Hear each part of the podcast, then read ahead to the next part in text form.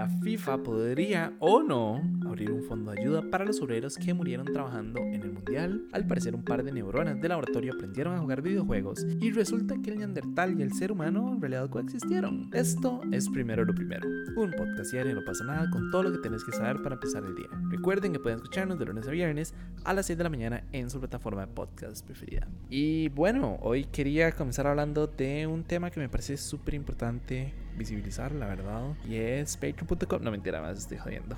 me da demasiado risa como la gente ya está demasiado tramada con el, con, con, el tema de Patreon. Pero no, no, ya fuera de broma, en realidad es probablemente la mejor manera de asegurarse que sigamos existiendo y que podamos comer. En realidad, yo creo que es importante. Ustedes quieren dejarnos con hambre. Si no, patreon.com slash no pasa nada oficial. Nada más quiero aclarar que genuinamente no me dijeron que tenía que hacer un anuncio en este podcast. Nada más, no sé por qué comencé así. Me salió muy natural, perdón.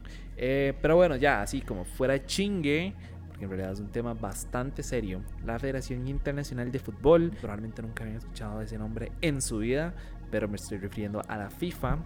Eh, la cosa es que por primera vez se mostraron interesados en la creación de un fondo de indemnización para las víctimas de accidentes laborales durante las obras de la Copa del Mundo de Qatar. Según explicó su secretario general adjunto, y aquí voy a citar, es importante intentar ver que cualquiera que haya sufrido una herida debido a su participación en la Copa del Mundo sea de alguna manera compensado. No es la cosa más sencilla de poner en marcha. Esto necesita una reflexión necesita una estructura, reglas y gobernanza, pero es verdaderamente algo en lo que deseamos hacer progresar. Y es que principios de octubre, la Federación Francesa de Fútbol ya había anunciado que estaba trabajando junto a otras federaciones en un fondo de indemnización de las víctimas. Según él, se trata en especial de crear un centro de acogida para los trabajadores migrantes que estarían inscritos en la herencia de la Copa del Mundo, además de un fondo de indemnización para todos aquellos que han sido víctimas de un accidente de trabajo durante las obras de la Copa Mundial. Y ahora, acá hay un tema que yo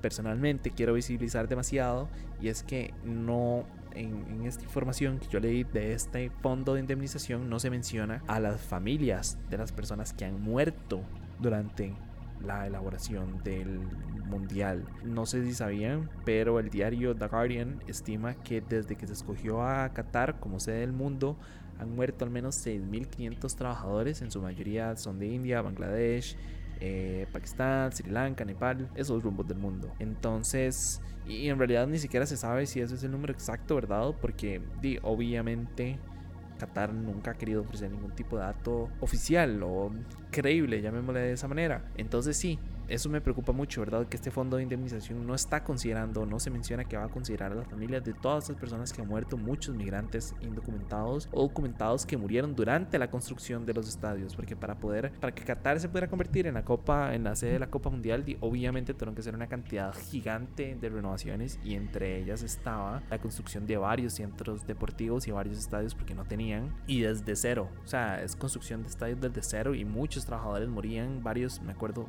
no voy a ahondar mucho en el tema, pero me acuerdo de leer como relatos de, de, trabajadores que se caían desde alturas súper altas, ¿verdad? O no sé, que había un accidente, había un derrumbe de algo y morían aplastados y así. Entonces sí, me preocupa. Eh, sobre si la FIFA lo va a hacer o no, no sé, la verdad, porque en realidad tampoco es como que es como un comunicado muy ambiguo. El punto es que no sé qué tanto va a suceder, ¿verdad? Como les decía, es un mensaje muy ambiguo, porque nada más dicen que están interesados en la posibilidad de crear un fondo de indemnización. O sea, como dice, sí me interesa, pero no sé si lo voy a hacer. Habría que ver qué pasa, que sí, que no. Entonces, no sé si lo llegarán a, realizar, porque supongo que eso también abriría la puerta a que para los próximos mundiales también tenga que hacer fondos de indemnización y que para mundiales anteriores las personas digan como, madre, qué putas, porque para Qatar sí, pero para los de Sudáfrica no, o los de Brasil, ¿verdad? Que para el mundial de Brasil tuvieron que sacar un montón de personas de las favelas, eh, las desalojaron a varias ciudades para poder hacer o ampliar la construcción de los, de los estadios y, eh, o los hoteles y un montón de cosas. Entonces, eh, no sé, supongo que eso abriría la puerta para, si algo me ha demostrado la FIFA es que el tema del dinero allá es bastante importante, ¿verdad? No sé qué tan abiertos ellos estén a tener que abrir como un fondo de indemnización general para el resto de los mundiales. Además de que supongo que eso también conllevaría un montón de temas legales, ¿verdad? Como de que a partir de ahora se supone que siempre han tenido que hacerlo, ¿verdad? Pero como garantizar la seguridad de estos trabajadores, etcétera, etcétera. Ahora, yo no sé si eso será un tema como del país sede o de la FIFA per se. Eso no tengo la menor idea, eso habría que averiguarlo, ¿verdad? Como a quién le toca garantizar la seguridad de, de esos trabajadores. Pero sí, lo sé, no sé, es un tema muy complicado. La FIFA es, es una entidad muy difícil, no de trabajar con ella, pero es, es en general una entidad muy difícil. No sé si sabían, tal vez probablemente no, pero hace un tiempo hicimos un lo importante sobre fútbol y era algo así como, no recuerdo si se llamaba como la economía del fútbol o algo así pero fijo si lo ponen en, YouTube, ponen como no pasa nada, lo importante FIFA, probablemente les salga el video y es como hablando sobre cómo funciona la FIFA, cómo funciona el mundial, eh, cómo es que se escoge la gente del mundial y cuáles son todas las controversias que hay contra la FIFA, ¿verdad? Porque hay bastantes casos de corrupción y bastantes casos como de tráfico de influencia dentro de la FIFA, ¿verdad? se supone que Rusia pagó para poder ser sede del mundo, lo mismo se le acusa a Qatar, el tema de Brasil, ¿verdad? Que empezaron a sacar personas de sus casas y como estos hay cientos de casos parecidos, entonces sí, la FIFA es así como bastante, es una institución super shady, ¿verdad? Y bueno, después tenemos todo esto del caso del, de, ¿se acuerdan? De, del señor este, del chino Ligas, que sí le dicen, pero sí, ¿verdad? Y está como todo ese caso de corrupción gigante al que se le acusó a la, a la FIFA. Entonces, todo está explicado en ese video, por si lo quieren ver, ya les dije, está en YouTube.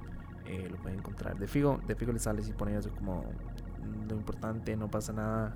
FIFA, probablemente lo, encuentren. Creo que es un video muy importante del cual hablar. Y de hecho se menciona, hablamos también como de este tema del, del de Qatar. Entonces, nada más para que lo vean y estén atentos. En otros temas, y siguiendo la línea tal vez un poquitito parecida a la del episodio de ayer, ojo, ojo esto que les voy a contar un grupo de científicos australianos concluyó que unas células cerebrales cultivadas en un laboratorio aprendieron a jugar el clásico Pong. No sé si acuerdan ese juego que eran como dos palos que, o raquetas, llamémosle así, ¿verdad? Que, se movían hacia arriba, hacia abajo y tenían que, ahí pegaba la bolilla, ¿verdad? El punto es que sí, aprendieron a jugar Pong y podrían incluso ser capaces de un comportamiento inteligente y consciente. A ver, la idea de este experimento era descubrir si era posible explotar la inteligencia inherente de las neuronas. Entonces, para ello se tomó al menos 800.000 neuronas de cerebros embrionarios de ratones, así como células, o bueno, neuronas, perdón, de células madre humanas adultas se cultivaron alrededor de matrices de eh, electrodos capaces de detectar su actividad y estimularlas. Luego, estas células, o bueno, lo que se hizo fue que se utilizó una versión extremadamente simplificada de Pong en la que una señal era enviada desde la derecha o la izquierda para indicar obviamente la ubicación de donde estuviera la pelota. Y el grupo de neuronas respondía con otra señal para mover la raqueta. Entonces si la bola estaba en el lado izquierdo entonces las neuronas respondían del lado derecho porque la bola iba para ese lado verdad y tenía que evitar que la bola eh, si fuera, para lograr que las neuronas aprendieran a pues golpear con la raqueta, ese movimiento que les estoy diciendo para arriba y para abajo, eh, se utilizó una técnica llamada principio de la energía libre, según la cual las células están programadas para minimizar la imprevisibilidad de su entorno, o sea, básicamente que las neuronas quieren que todo, perdón, que las células quieren que todo sea predecible y que todo esté tranquilo. No les gusta como este tipo de lugares en los que puede suceder lo que sea. Esto quiere decir que cuando las neuronas lograban golpear la pelota con la raqueta recibían señales eléctricas previsibles indicando su éxito, pero cuando fallaban la señal recibida era aleatoria e imprevisible. Entonces, obviamente, lo único que tenían que hacer las neuronas pues era mejorar en ese intento de golpear la pelota para mantener un mundo relativamente controlable y predecible.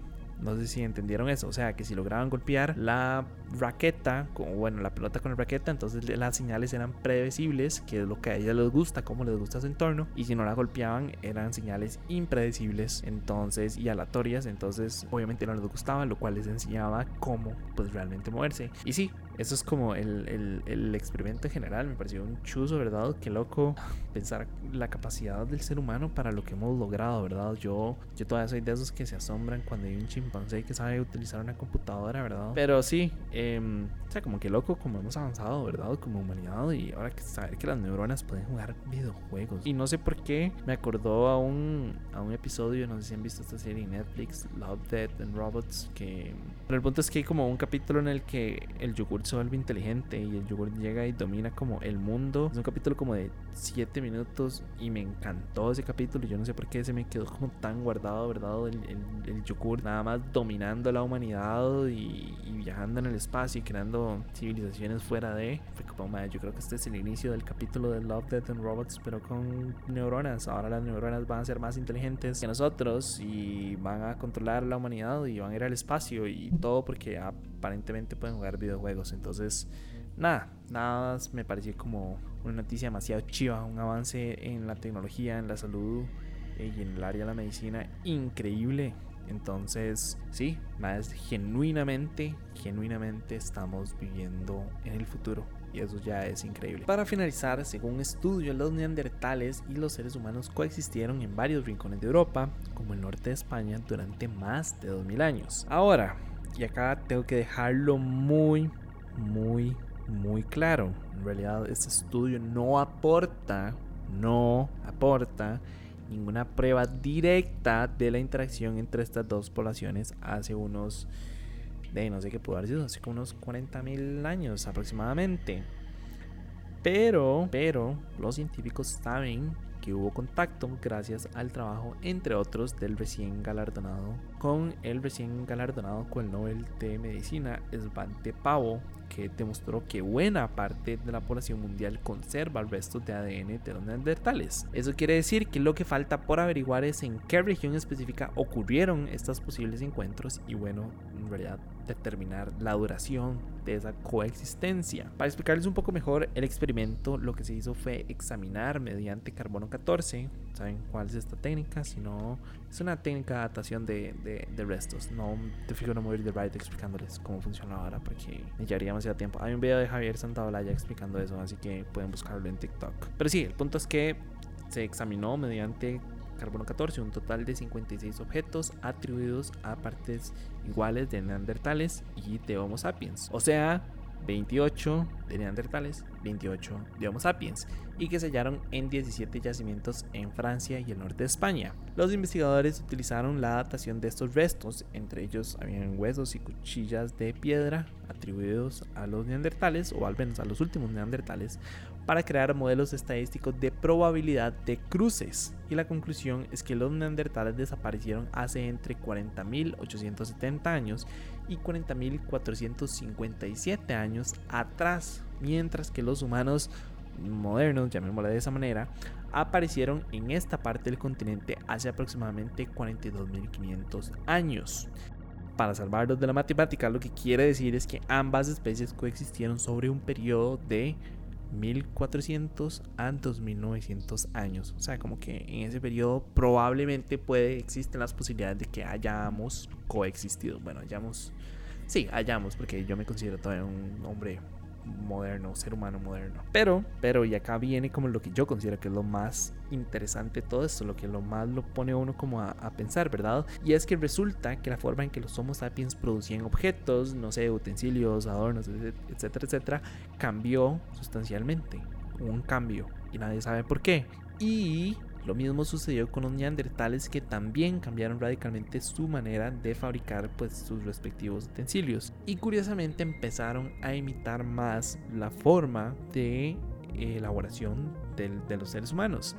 Entonces, para terminar como de englobar todo esto, esta teoría lo que estaría reforzando la tesis que explica la desaparición del neandertal alegando que en realidad fueron absorbidos en nuestro patrimonio genético. O sea, como que se encontraron, se llevaron bien y fue como de empecemos a colaborar entre nosotros y poco a poco empezaron a formar parte de nuestra genética. Supongo que empezaron ahí como a, ya tú sabes, ¿verdad? Y entre especies.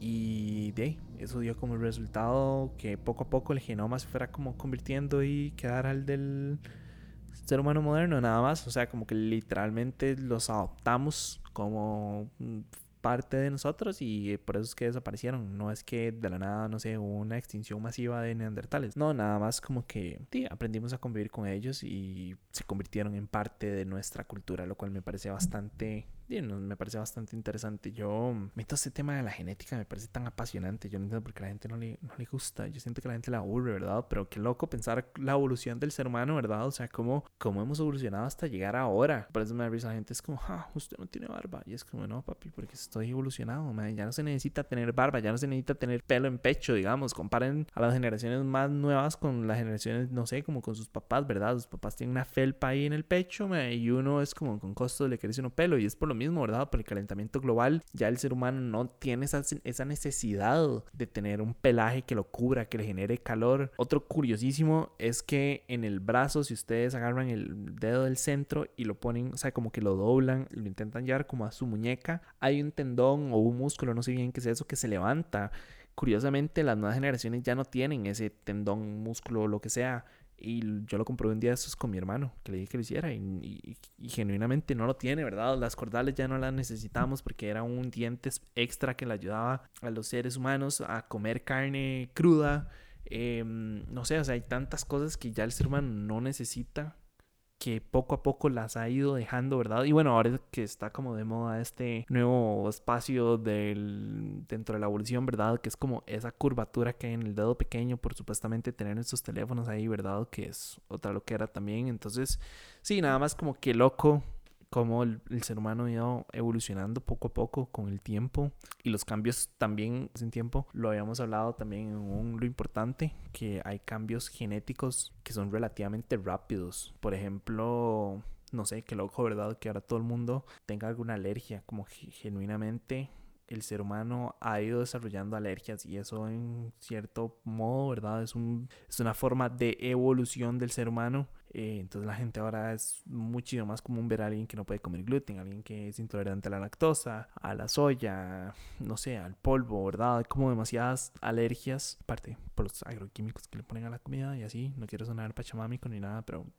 es obvio. Pero sí, o por ejemplo otro caso como de evolución súper común que tal vez a veces no notamos es los monjes que viven en el Tíbet, ¿verdad? Ellos, ellos han desarrollado, ni siquiera solo en el Tíbet, ¿verdad? Machu Picchu, cualquier lugar que esté como a una altura relativamente importante, eh, su cuerpo ha desarrollado una resistencia, su cuerpo se ha adaptado a ese, a ese ambiente, entonces tienen pulmones un poco más grandes, ¿verdad? Para poder, eh, no sé, como captar una mayor cantidad de, de, oxígeno, a ellos ya no les molesta tanto esa presión que hay arriba y todo esto es evolución, todo eso es evolución y a veces esos cambios tan mínimos no los vemos, nada más estamos en constante evolución y creo que eso es extremadamente apasionante. Pero bueno, eso fue todo por hoy. Su apoyo hace posible. Primero lo primero. Recuerden que pueden apoyarnos en patreon.com slash no pasa nada oficial. Y para seguir informándose, recuerden suscribirse a nuestro newsletter diario que pueden encontrar en nuestras redes. Como siempre, todos los links van a estar en la descripción. Y para los que nos están escuchando por Spotify, les quería preguntar.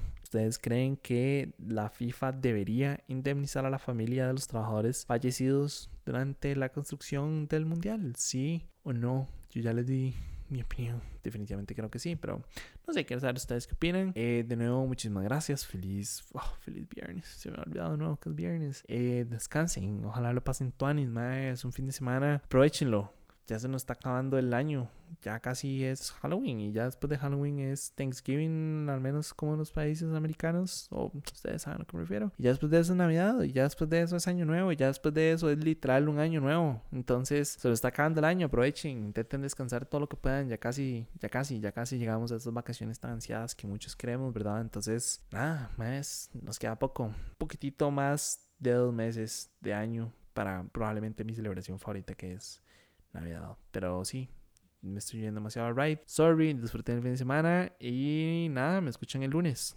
Chao.